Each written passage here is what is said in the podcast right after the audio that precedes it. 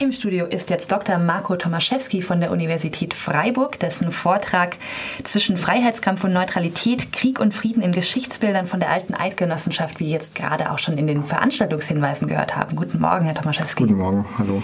Danke fürs Kommen. Wir sprechen jetzt ein bisschen über Geschichtsbilder in der Schweiz. Ähm, das Erste, was einem von außerhalb der Schweiz vielleicht einfällt, und auch wenn das pauschal klingt, ähm, ist die Neutralität. Die ist auch im Ausland ein zentrales Merkmal Schweizer, des Schweizer Selbstverständnisses. Wir beziehen das oft eher auf moderne Kriege, also auf die beiden Weltkriege beispielsweise. In der Schweiz selbst entsteht aber oder gibt es dieses Geschichtsbild, dass die Neutralität mit der Schlacht ähm, in Morignano 1515 beginnt, dass sich die Schweiz da als neutraler Staat formiert. Wie kommt es denn dazu, dass gerade diese Schlacht der Ausgangspunkt dieser Neutralitätsdebatte wird?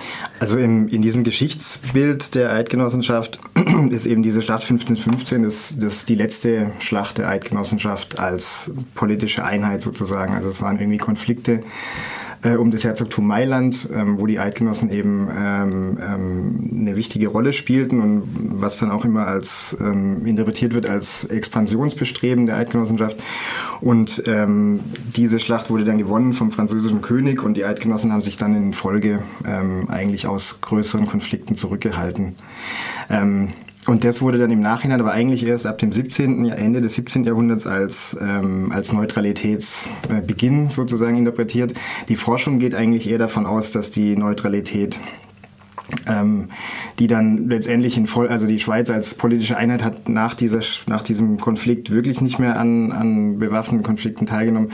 Aber hier wird eigentlich eher die Reformation als Grund genommen, weil sich nach der Reformation in den 1520, 30er Jahren die, ähm, die Kantone eben äh, auch religionspolitisch uneinig waren und eigentlich eine gemeinsame Außenpolitik dann gar nicht mehr möglich war und dann dieses, diese Neutralität oder dieses Raushalten aus Konflikten eher da äh, eine Folge war und keine gezielte Politik nach dieser Schlacht. Man konstruiert also sozusagen einen innenpolitischen oder Probleme, die sich aus einem innenpolitischen Konflikt ergeben, um zu einer außenpolitischen Haltung. Ähm, also im, im Nachhinein, also ähm, man, man hat es eigentlich erst zu dem, also konstruiert wurde es ja dann erst eigentlich Ende des, des 17. Jahrhunderts und, und da hat man das eigentlich eher ähm, konstruiert, um neutrale Haltungen zu legitimieren, die aber eigentlich eher von, von Frankreich ähm, vorgegeben wurden damals. Also das, die, die, und da ist dann eigentlich auch die Frage, ob die Eidgenossenschaft wirklich so neutral war nach 1515. Also sie hat sich nicht mehr ähm, an Konflikten beteiligt als politische Einheit. Also es war ja sozusagen so eine Art Staatenbund in der Frühneuzeit. Ähm, aber sie hat ähm, ähm, sehr viele Söldner exportiert. Also es waren eigentlich, also sie war wirtschaftlich abhängig von größeren Mächten, vor allem von Frankreich, zum Teil auch vom, vom Vatikan. Da ist die Schweizer Garde ja immer noch ähm, eine, ein Relikt eigentlich aus dieser Zeit. Ähm, und war eigentlich durch diese Söldnerheere, die ähm, in denen ganz viele Eidgenossen eben tätig waren, ähm, indirekt an, an den ganzen ko äh, europäischen Konflikten der Frühneuzeit beteiligt und eben auch wirtschaftlich dadurch ähm, ähm, erf erfolgreich nicht, aber er hat wirtschaftlich pro äh, profitiert. Ähm, und diese Politik, sich quasi neutral zu verhalten, offiziell wurde dann eigentlich damit legitimiert mit dieser Schlacht. Mhm. Jetzt schreiben Sie, es gibt einen, einen interessanten Unterschied zwischen der öffentlichen Wahrnehmung von Geschichte, von Schweizer Nationalgeschichte und der, der Forschung. Ähm, und die öffentliche Wahrnehmung greift stark zurück auf die Schlachten von Morignano, die wir gerade angesprochen haben, und ähm, von Moorgarten, mhm. wo es dann um die Unabhängigkeit von den Habsburgern geht, 1315, also nochmal 200 Jahre vorher, Woher kommt diese Diskrepanz, ähm, dass die Öffentlichkeit spätmittelalterliche und frühneuzeitliche Schlachten als den Beginn Schweizer Nationalgeschichte wahrnimmt, in der Forschung der Beginn aber viel später angesiedelt mhm. ist.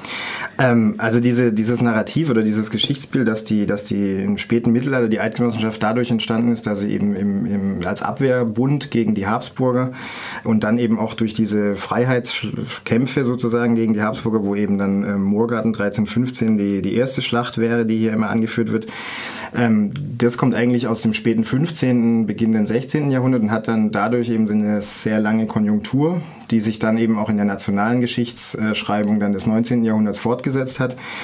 Ähm, die heutige Forschung geht aber eigentlich davon aus oder ist sich dann auch einig darin, dass die, dass die Eidgenossenschaft so als, ähm, als, feste, als festes Bündnis eigentlich erst im Laufe des 15. Jahrhunderts entsteht. Also es gab vereinzelte Bündnisse im 13. Äh, und 14. Jahrhundert in diesem Gebiet, aber auch mit verschiedenen politischen Einheiten außerhalb der heutigen Eidgenossenschaft und die waren auch nicht unbedingt immer auf Dauer und die waren auch nicht exklusiv sozusagen. Also es gab durchaus auch Bündnisse zum Beispiel mit den Habsburgern.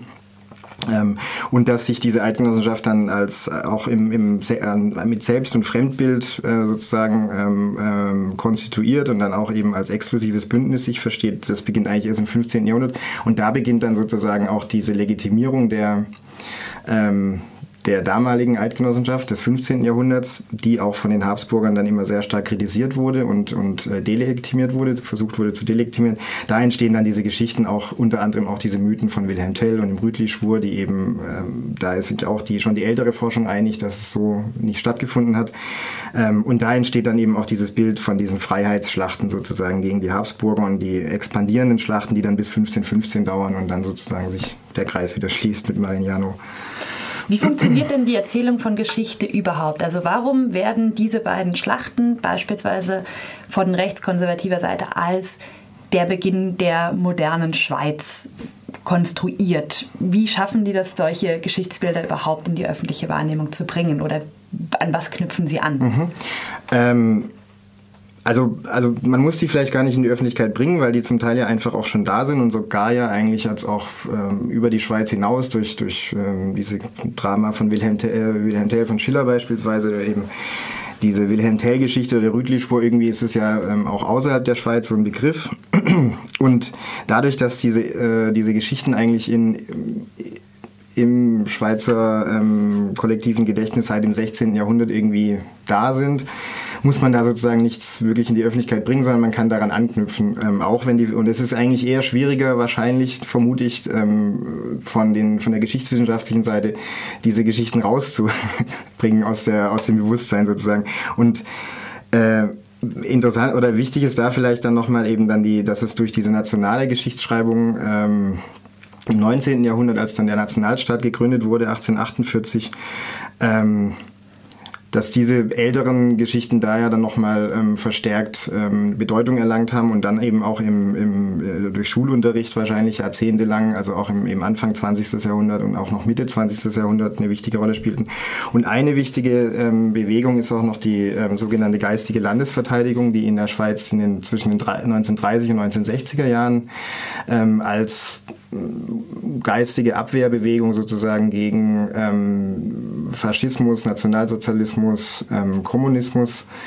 Ähm, ähm, ja auch von der von der ähm, von der Regierung eigentlich forciert wurde und auch, auch gefördert wurde, wo dann eben diese Geschichten der der bewaffneten Neutralität, des, der Abwehrschlachten ähm, und eben auch der Neutralität ähm, dann als als Verhaltensweise beispielsweise in den Weltkriegen ähm, nach außen ähm, sehr stark propagiert wurde und wo es dann zum Beispiel auch einen Film gab, 1941, ähm, äh, Landermann Stauferer ist der Film über diese Schlacht äh, am Moorgarten, der aber sehr stark dann auf die gegenwärtige Situation auch ähm, hin konzipiert ist sozusagen. Wer sich also heute weiter mit Schweizer Geschichte und Schweizer Geschichtsbildern vor allen Dingen beschäftigen möchte, der kann um 18.15 Uhr in die ähm, Vorlesungsreihe Krieg und Frieden in historischer Perspektive besuchen. Diesmal mit Dr. Marco Tomaszewski, mit dem wir gerade hier im Studio gesprochen haben. Der Vortrag heute Abend zwischen Freiheitskampf und Neutralität, Krieg und Frieden in Geschichtsbildern von der alten Eidgenossenschaft. Vielen Dank für den Besuch, Herr Tomaszewski. Dankeschön.